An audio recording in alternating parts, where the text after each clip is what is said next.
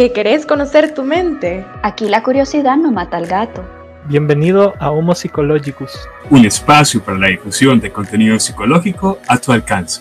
Quédate con nosotros y platiquemos un ratito.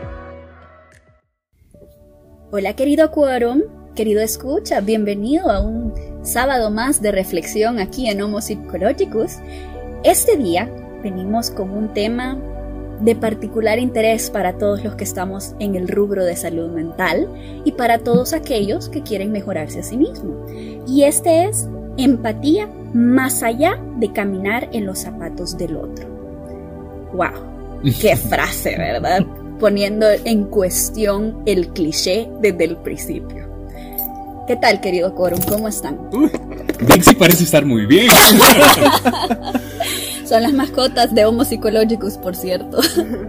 Hola Anita, ¿qué tal? Hola Herbert, hola Billy. Qué bueno verlos hoy. Y sí, tenés razón, es un tema muy interesante, especialmente para aquellos profesionales o aquellos que queremos ser profesionales de la salud mental, porque creo que es un tema que se confunde bastante. Así es, Aida. Hola, ¿qué tal chicos? Es un gusto estar nuevamente con ustedes. Hola, querido escucha. Como ya lo mencionaban mis compañeras, es un tema tan importante y tan necesario que se olvida, se deja de lado, no se practica y en una sociedad como la nuestra debería de ser una de las primeras armas contra todo lo que estamos viviendo. Sin embargo, aquí estamos para hablar un poco, demitificar en algunos casos y para aprender juntos. Así es. Sí, la verdad es que qué gusto saludarlos. Hola, escucha. Espero que estés muy bien también. Este, yo creo que estamos todos muy muy, muy ávidos de querer iniciar ese tema. La verdad es que la empatía es, es un tema muy bonito. Es, es, aquello que le da esos matices de color particular a la experiencia de vida. Y yo siento que acercarnos a comprenderlo un poquito mejor, pues puede facilitarnos muchas cosas y enseñarnos muchas cosas.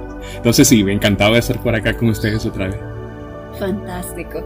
Qué bien, Quorum. La verdad que estas reflexiones, como les he mencionado antes, nos ayudan a nosotros y esperando, querido escucha, que también te estén ayudando a ti. Bueno, metámonos de lleno en esta idea. Si se recuerdan, el episodio pasado hablamos de un tema controversial, del suicidio. Y una palabra que se mencionó muchísimo fue la empatía. Pero reflexionando nosotros nos dimos cuenta que tal vez ese término, tan común dentro de la salud mental, no se conoce muy bien, o por lo menos no en todas sus sutilezas de definición y sus sutilezas de práctica. Entonces, me gustaría iniciar esta discusión con ¿qué es empatía? Eh, bueno, Anita, creo que esa es una pregunta muy difícil de responder porque, bueno, yo me acuerdo desde pequeña y estoy segura que así le enseñaron a los demás, nos enseñan que empatía es caminar en los zapatos de otro. E incluso me acuerdo, cuando yo estaba estudiando nos llegaban a hablar de los valores y de aquí, que allá, y nos decían, hay que aprender a caminar con esa piedrita que los demás tienen en su vida. Entonces nos hacían poner los, los, los zapatos y nos ponían a hacer un, eh, nos, nos ponían una piedrita dentro del zapato. Entonces eso era empatía. Exacto. Tratar de entender al otro, pero no, no de entenderlo así por completo, sino que como, ay, esto es lo que le duele al otro y ya. Era algo súper superficial, no era por, por completo de verdad validarle al otro lo que le estaba sintiendo.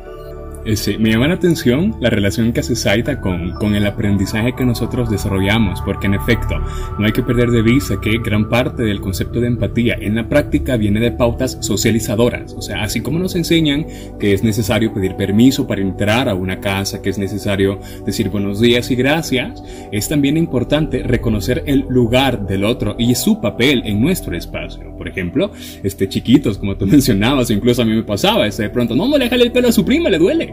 Y es el hecho de hacer un reflejo en, el, efecto que tiene sobre la otra persona. Por ejemplo, uno chiquito no es sensible a la interpretación de los mensajes que, que vienen de las otras partes de nuestro medio. Sin embargo, cuando tenés a este papel socializador de padres, de amigos, de maestras, yo recuerdo los famosos valores del mes y te ponían, por ejemplo, este, dar gracias, este, amar, cositas por el estilo que buscaban sensibilizar tu interacción con los otros, porque la empatía es una relación. ¿Sabes? Y es la capacidad de conectar, por así decirlo. Entonces es natural que nuestros primeros este, encuentros con estas pautas socializadoras, donde ya no solo somos nosotros, sino también que somos otros, con otros, ¿sabes? No sé si tiene sentido. Tiene sentido si logras agarrarle la Vamos a dar ese espacio para que retrocedan un poquito y van a escuchar. No. Así es, querido, escucha, no te preocupes, ponle pausa y regresa. No, porque pues sí no. tiene sentido. Tiene, sí tiene. No, y es que Said y Billy hablaban de algo bien interesante y es que nos enseñan a poder experimentar lo que el otro siente o de repente ser educados. Eh, por ejemplo, cuando alguien fallece y tú vas a, a consolar o a estar con esa persona, tú le dices lo siento mucho o lamento mucho tu pérdida y de repente la gente dice yo soy empático porque fui y le dije aquí estoy o yo siento lo que tú sientes sin embargo sentir lo que el otro siente es un poco difícil en ocasiones es complejo y tendremos a confundir muchas veces lo que es la empatía cuando no llegamos a comprender como tal que empatía es comprender al otro Muy bien. Qué bueno que traes a colación eso.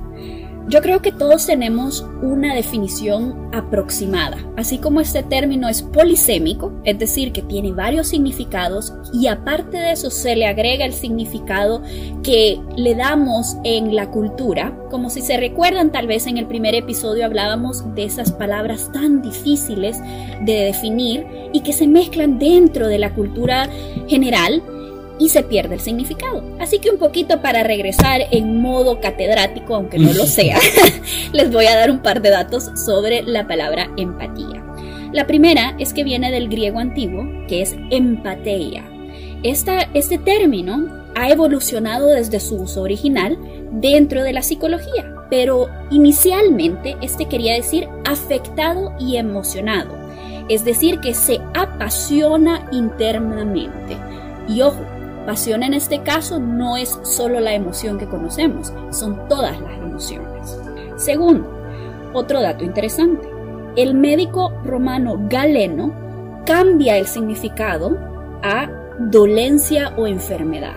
Es decir, que ya hay una porción de esta palabra que se torna a la dificultad. Entonces, ¿cómo viene a parar dentro del mundo de la salud mental? Bueno, está este investigador de apellido Lips. Sí, yo sé a qué se refiere y qué se imagina que No. lo escucha y quórum, pero no, es el profesional. Y este llega a definir en 1903 la idea de que se trata de una intención de comprender los sentimientos y emociones, intentando experimentar de forma objetiva y racional lo que siente el otro individuo. Súper importante, recordémonos, sentimientos y emociones, pero de forma objetiva y racional. Me llama la atención que decís objetiva porque nosotros tenemos esa tendencia de que vemos a alguien que está en problemas y bueno, lo, lo, lo vamos a buscar y es como, bueno, ¿cómo te puedo ayudar? ¿Qué es lo que sentís? Contame. Pero también está la otra cara de la empatía, que nos casamos con el problema de los demás y eso nos puede traer tantos problemas que, uy, querido, escucha, ¿para qué te cuento? Pero eh, creo que eso es algo importante, ser objetivo, porque ya cuando nos vemos demasiado involucrados, pues no le estamos haciendo tan bien y no le estamos ayudando de la manera correcta a la otra persona. De hecho, ese, ese componente de racionalidad que se hace a la emoción y al afecto, yo creo que habla de la entidad precisa del concepto de empatía. Porque ya decíamos que es una interacción cognitiva. O sea, que, aquí vamos a hablar de pensamientos, vamos a hablar de estructuras de pensamiento, vamos a hablar de estructuras de emoción y afecto que desembocan en una conducta. Entonces, Saida, por ejemplo, dice la importancia de pronto de reconocer límites personales. En qué punto mi vivencia de lo que estoy presenciando llega a un punto en el que se constituye más un reflejo incluso de lo que podría estar yo necesitando. Entonces me llama la atención que cuando hablamos de empatía es esta capacidad aprendida, trabajada, ¿saben? La empatía no es un reflejo instantáneo más simpático que realmente profundo, sino que estás hablando de una cualidad del ser que te permite interactuar con otro ser en su unicidad, pero como reflejo de ti también. Entonces eso es lo interesante de la empatía, porque cuando uno hace propio, por así decirlo, el dolor, el sufrir o también la alegría y el bienestar, recalcar, estamos hablando de una interacción y una conexión profunda. Seguramente lo has vivido, escucha, con tu familia, con algún ser querido, con un amigo que estuvo pasándola muy mal o con una amiga que sí, pues la pasaste súper chévere. Entonces, esa capacidad de conexión que es muy profunda, que viene siendo el resultado de un largo proceso de aprendizaje, socializador desde chiquitos, como te comentábamos, desemboca en eso, en la capacidad de comprender el tramado de pensamientos, emociones y afectos que motivan una conducta. Yo creo que es importante verlo así, porque entonces nos damos cuenta que así como se aprende a ser empáticos, eh, también nos podemos privar de la oportunidad de aprender a ser empáticos. Y no a veces porque nuestra condición humana no esté preparado para hacerlo, porque el ser humano está capacitado evolutivamente para sentir, para pensar y para reaccionar conductualmente. Pero ¿qué pasa cuando hay variables en el ambiente que a lo mejor no están modelando una empatía en tu ser? ¿Qué opinan ustedes? De hecho, lo que ustedes mencionan es algo muy cierto y es importante aclarar un aspecto de la empatía, de mejor dicho, que no es empatía. Empatía no es algo que te va a redimir, como muchas personas creen. De repente ven a una persona que está en una situación vulnerable y tal vez tienen maneras de poder apoyar a esa persona, tienen recursos, no hablo únicamente de recursos económicos, sino de diversos recursos que pueden mejorar la situación de esa persona y de repente el pensamiento que tenemos es, le voy a ayudar porque no sé en un futuro cómo me va a ir a mí. Me. Y de repente eh, no vaya a ser que yo pase por esa situación y cuando yo pase por eso, alguien va a tener que ayudar a mí. Yo. Entonces es esa parte de la empatía me va a redimir de un futuro trágico, me va a redimir de lo que pueda venir en el futuro. Eh, desde ese punto ya no estamos siendo empáticos. Hasta cierto grado estamos siendo muy egoístas. Maquiavélico, diría yo. Me da risa lo que decís, Herbert, porque no tenés idea cuántas veces yo he escuchado el término karma. Ah. Que si yo hago esto, la vida me lo va a devolver por 10. Pero es que la verdad es que no tenemos certeza de que, de que eso va a pasar, porque puede suceder que nos pase algo peor y lo primero que pensamos es como, ah, no, es que le tuve que haber ayudado a esa persona que vi en el centro comercial y por eso la vida me está castigando. Pero no es así, eso no, eso no es empatía, eso es querer que, digamos, que la vida te retribuya algo que tú hiciste o que tuviste que haber hecho porque tú eres una persona altruista o por lo menos quieres llegar a serlo. Pero también respondiendo a tu pregunta, Billy, tal vez no es la respuesta adecuada a tu pregunta, pero es que también me llama la atención que hay muchísimos adultos que no son empáticos. Tú te das cuenta en, el trabajo, en sus relaciones interpersonales, con sus familias. Es increíble eh, ver la cantidad de adultos que son así, pero también me preocupa, porque eso significa que no estamos educando a los niños de manera correcta. Y esto al final puede ser un gran problema, porque estas personas tienen la capacidad de dañar a otros por lo mismo de que no son empáticos. De hecho, ese, yo creo que eso es de los principales aportes que me gustaría hacer respecto a este tema y pasa lo siguiente.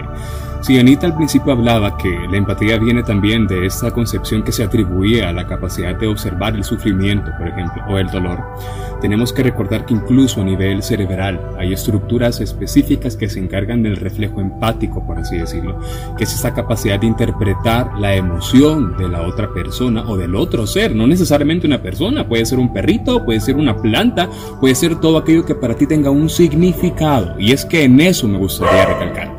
Porque cuando nosotros tenemos la capacidad de percibir dolor, sufrimiento o tristeza, pues es natural, ¿no? este reflejo de interés cuasi evolutivo que en algún punto de nuestro pasado este, ancestral representaba un modo de unidad que garantizaba la unidad de la comunidad y por ende la supervivencia. Sin embargo, hoy en día nos encontramos en una situación bien crítica y es que pasa lo siguiente. El Salvador es una de las sociedades más convulsas, yo creo que ya lo hemos hablado. Y el problema es que hay demasiadas variables en el ambiente que van en detrimento, o sea, van en contra de que las personas conecten con su interacción del dolor. O sea, prácticamente el salvadoreño promedio tiene que hacerse duro para sobrevivir. Y es que ese es el problema, porque cuando tenemos estos reflejos empáticos, matizados en primer lugar por nuestra posición en cuanto al otro, es que la empatía deja de ser lo que es y se convierte en una proyección narcisa de lo que nos pasa o de lo que nos duele o de lo que desearíamos. Simpatía. Exacto. Entonces es de pronto, yo le voy a ayudar porque creo que a mí me gustaría eso y está bien. De hecho, eso es un, es un, un concepto muy, muy constructivo, tratar a los otros como nos gustaría que nos traten a nosotros. Sin embargo, si vamos a limitar el concepto de empatía, aquello que interpretamos como lo que nos gustaría, nos, o sea, mí en cuanto a otros, yo en cuanto a otros, no deja de ser un deseo narciso de, de respuesta al ambiente. Entonces hay que prestar mucha atención a eso porque la empatía no es necesariamente recíproca. La empatía es esta capacidad de observar al otro y observar en él un reflejo de ti, sí, porque eso lo hace humano pero no cuando estás poniéndote en primer lugar tú. Ya decía Exaida por karma o ya decía Herbert por redimirse. Entonces es importante tenerlo en mente porque ya vimos que la empatía va mucho más allá de ser en el zapato de alguien solo porque el zapato me fue conocido o solo porque el zapato es de mi misma talla. No, es un poquito más complejo que eso porque en muchos escenarios también supondrá sufrimiento para ti. Así es, Billy. La verdad que está súper interesante todas estas reflexiones que están haciendo, porque definitivamente la empatía no es algo que usualmente reflexionamos, solo aducimos de que todos la practicamos porque nos las enseñaron en ese dicho tan cliché, ¿verdad? Caminar una mía en el zapato del otro. Me gusta lo que dice Billy, eh, porque es cabal lo que aprendemos desde chiquitos, la regla de oro, tratar a los demás como me gustaría que me trataran a mí, pero también seamos realistas, no todos pueden hacer esto. Y cabal lo que estábamos hablando antes, voy a hacer esto porque tal vez me puede ayudar a mí después. Eso no es empatía, mejor llamémoslo hacer contactos, porque es la verdad. Así es, totalmente. De hecho, ese, tú lo mencionaste muy claro. Ese, la regla de oro siempre ha sido eso, tratar a otros como nos gusta que nos traten a nosotros. Pero ¿qué pasa cuando ni siquiera nosotros sabemos cómo tratarnos a nosotros por efecto de todo lo que se ha vivido? A veces la desensibilización a lo que viven otros es una forma de negación de lo que nos pasó a nosotros. Entonces puedes encontrarse con muchas personas que no viven una forma empática en sus interacciones como una forma de denegar lo acontecido. Y es que a lo mejor incluso en ese punto en el que yo pude haber aprendido a ser empático, se me privó de la oportunidad de serlo por una cantidad muy grande de situaciones que lejos de permitirme tener un trato con las otras personas basado en, la interacción social, en el respeto mutuo, empezamos a reflejar el malestar que acontecimos. Entonces eso es bien interesante, porque muchas personas, precisamente por las variables que constituyeron su ambiente, no tuvieron el desarrollo de una empatía que permitiera reconocer al otro como único, sujeto pleno de dignidad, como sujeto pleno de valores, precisamente porque a veces esos valores se nos fueron negados a nosotros. Entonces viene la otra cara de la moneda. A mí me hicieron esto, yo te la devuelvo el doble. Claro. O de pronto este me El ojo por ojo, ¿no? Exacto. Lo acabas de decir muy claro. Entonces creo que es importante reflexionar también en qué puntos de nuestra vida a lo mejor los asaltos que se vivieron pudieron haber constituido el motivo por el cual nuestra interacción no es del todo empática y se basa precisamente en mi interacción primero conmigo para validar al demás, para responder a los demás. Me parece bastante interesante tu reflexión, pero eh, acuérdate, querido escucha, que nosotros venimos desde un ángulo bastante domesticado por las teorías de salud mental. Y Claro. tú te estás yendo de un corte psicoanalista completo. No, pero te tiene su sentido. Tiene su sentido completo, querido escucha. Así que otra vez te digo, si quieres regresa un poquito y sigamos con Ya esa línea. No, para nada. Muy interesante y sobre todo ese aspecto proyectivo. Nosotros proyectando sobre el otro nuestras necesidades. Sí, y algo que Billy mencionaba también y me hacía recordar, si no lo han escuchado, vayan a escucharlo, lo de las máscaras. Y volvemos nuevamente a la máscara. La máscara que no me permite sentir, por lo tanto, si yo no siento, no voy a poder sentir ni identificar lo que siente el otro. De repente estamos acostumbrados a seguir un modelo, a seguir un esquema y no nos damos la oportunidad de experimentar también esa gratificación de poder ayudar al otro, que si bien no es lo que se busca en empatía, hacerme sentir bien, pero sí te llena y sí te permite sentirte pleno y sí te permite sentirte feliz que lo que tú has hecho ha podido servir para el otro o para los demás o incluso para la sociedad, porque ser empático no necesariamente es como voy a ayudar a una persona específicamente en esto, sino ser empático también puede ser voy a ver de qué forma apoyo en esta causa que involucra mi ambiente y con esta eh, participación yo voy a transformar la vida de otro. Entonces, es un tema de que es muy importante aclarar y, y, ver de qué forma está nuestra participación, si es activa, si de repente es ideológica, ideológica o difuminada en medio de todo esto. Pero fíjate que me llama la atención lo que decís, porque definitivamente hay tantas razones por las que queremos ser empáticos. Eh, querido escucha, pues ahorita estoy haciendo eh, con los deditos los de entre comillas, pero o sea, podemos ver gente que lo hace, como te estaba diciendo, una disca empatía por hacer contactos, por un interés. Pero también Herbert mencionaba que te hace sentir bien. Así que también podemos observar gente que ayuda a los demás, pero para ellos sentirse bien. Entonces creo que eso es una pregunta de reflexión. ¿Por qué necesito sentirme bien al ayudar a los demás? O sea, no se trata de mí, sino que se trata del otro. Entonces, ¿por qué queremos este, este beneficio de ayudar a los demás? Es muy interesante lo que acabas de poner en la mesa, porque ahí ya caemos en otro fenómeno aún más profundo, porque nosotros somos animales sociales, somos gregarios, nos gusta estar con los demás, nos gusta ser valorados y nos gusta ser identificados con el otro. Y cuando Saida lo menciona, no lo hace en modo de juicio, al contrario, eso es natural en el hombre querer obtener un beneficio por parte del otro, porque así funciona. Me gusta mucho esta frase en latín que es el qui pro quo. Yo te doy, tú me das.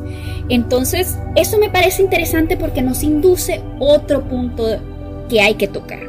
¿Existe solo un tipo de empatía? Ah, Ahí ya les compliqué un poquito la cosa y me van a disculpar por eso. Los investigadores, entre ellos Davis, que es el último punto de referencia dentro de los estudios de empatía, muestra un modelo integrativo, es decir, que muestra tres subtemas que se convierten en uno.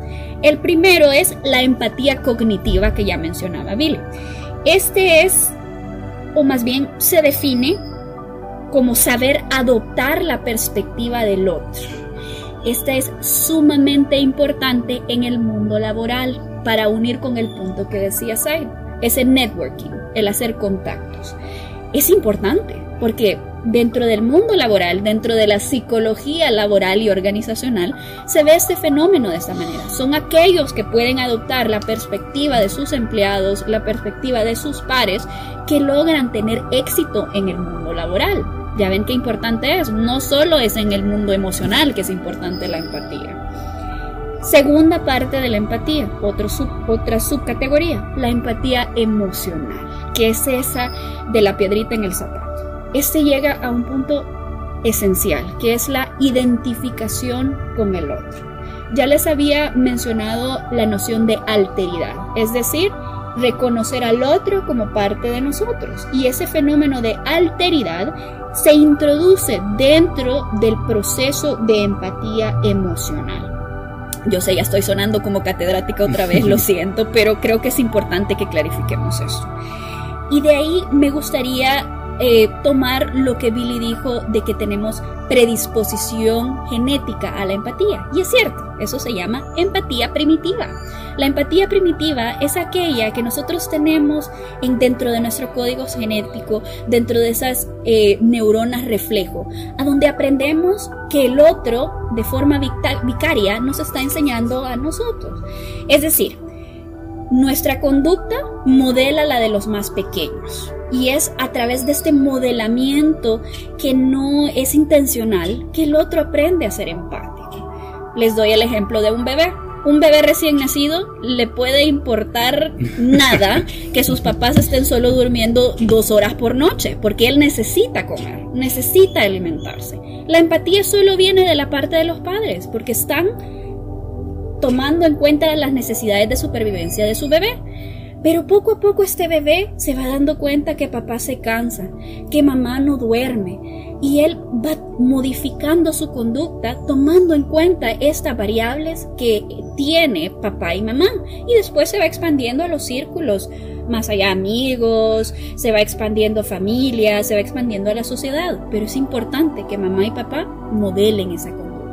Claro, y me llama la atención el ejemplo que tú utilizas, porque precisamente la base de la interacción es eh, paternal y sobre todo maternal con un niño, con un bebito, es eh, la capacidad de identificar, por ejemplo, los llantos tú te vas a encontrar con una madre sabe a perfección incluso el, tipo de llanto de su hijo, si es un llanto de dolor, si es un llanto de, de recelo, si es un llanto de, capricho. Y es que esa capacidad de identificar la interacción con el llanto, por ejemplo, es algo que estamos evolutivamente constituidos para, para, reaccionar. O sea, si tú vas por la calle y ves una persona que está llorando, tu reacción inmediata va a ser, hey, ¿qué, a lo mejor pasa algo, ¿no? Bueno, esa debería ser, ¿verdad?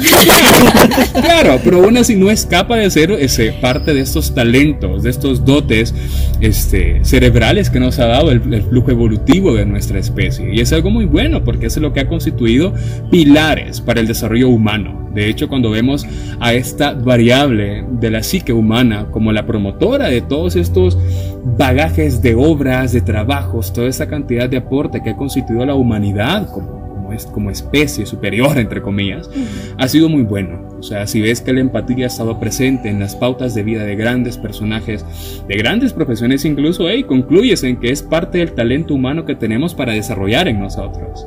Me llama la atención ese punto. Sí, me gusta mucho porque así como es una, una cualidad predispuesta, es una habilidad adquirida.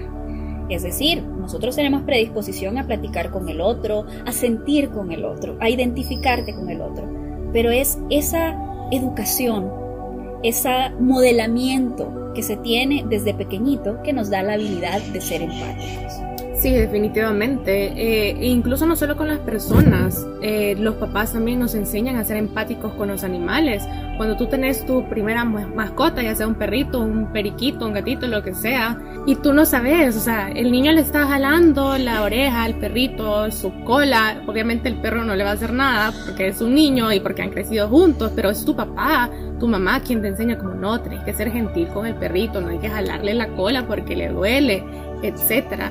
Entonces, ojo, querido escuchar, no es para que le vayas a reclamar a tus papás de por qué te falta empatía o lo que sea, pero sí, definitivamente es un factor importante cómo te educan, pero también hay que saber reconocer si nos falta empatía, porque hay que responsabilizarse de eso también. Sí, de repente escucharon podrás decir, bueno, ya no desarrollé la empatía porque ya tengo 30 años y ya, ya para qué. Sin embargo, como mencionaba Zaira, sí es importante el hecho de poder reconocer y, aún eh, poder decir que estamos a tiempo de aprender. Porque no sé si aquí mis compañeros pues les ha pasado, pero yo me he topado con mucha gente que me dice no sé qué hacer cuando alguien viene llorando. No sé qué hacer cuando alguien me dice que está triste. No sé cómo reaccionar cuando alguien me cuenta un problema. O sea, porque de verdad esa cultura de empatía no la tenemos nosotros como país y lamentablemente es importante que lo desarrollemos. ¿Por qué? Porque como Billy mencionaba, tenemos un país que está eh, convulsionando socialmente. Es importante tener empatía, empatía para poder comprender lo que eh, estamos viviendo como sociedad de repente esta situación de la pandemia nos sirvió muchas veces para desarrollar un poco de empatía por los otros. Algunos tuvieron la oportunidad de accionar y buscar de qué forma podían ayudar a otros con su situación. Otros tuvieron un primer inicio y tuvieron su primer paso y pudieron darse cuenta de la realidad que estaba viviendo otra persona y empezaron a sentir un poco, quizá, y les movió algo llamámoslo nosotros socialmente la conciencia se me movió cuando vi cuando vi esto. Exacto. Entonces si te dan cuenta, somos seres que mientras estemos vivos tenemos la oportunidad de aprender y desarrollar las habilidades.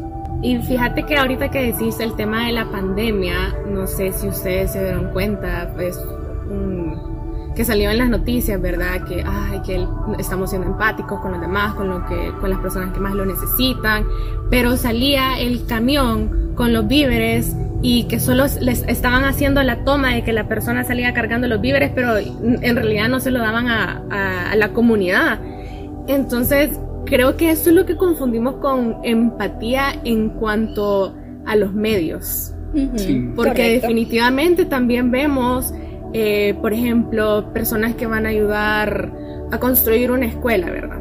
Y ahí está toda la comunidad ayudando, pero lo primero que hacen es tomarse una selfie con las demás personas que salen atrás y es como, hoy eh, soy una persona cambiada, que ha podido ayudar a los demás, he desarrollado empatía, que aquí, que allá. Pero es eso lo que estábamos hablando antes, el querer el reconocimiento de los demás.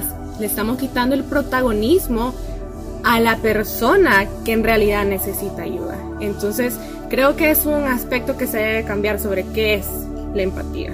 Sí, la verdad es que a mí me llama la atención porque yo creo que eso lo platicamos incluso en los primeros capítulos y es que toda esta cultura del bienestar que está realmente basada en nuestra interacción yoica, primero mediada por, por, por estos filtros, estos sesgos egoístas de nuestra existencia, son los que terminan motivando eso. Una ayuda, pero el selfie primero y de preferencia que quede guapo que quede bonita, ¿sabes? Entonces, tenemos siempre esos matices que no, es, no se trata de, de, llevar a esas personas en tela de juicio últimamente. Yo creo que si el beneficio llegó a manos, que bueno.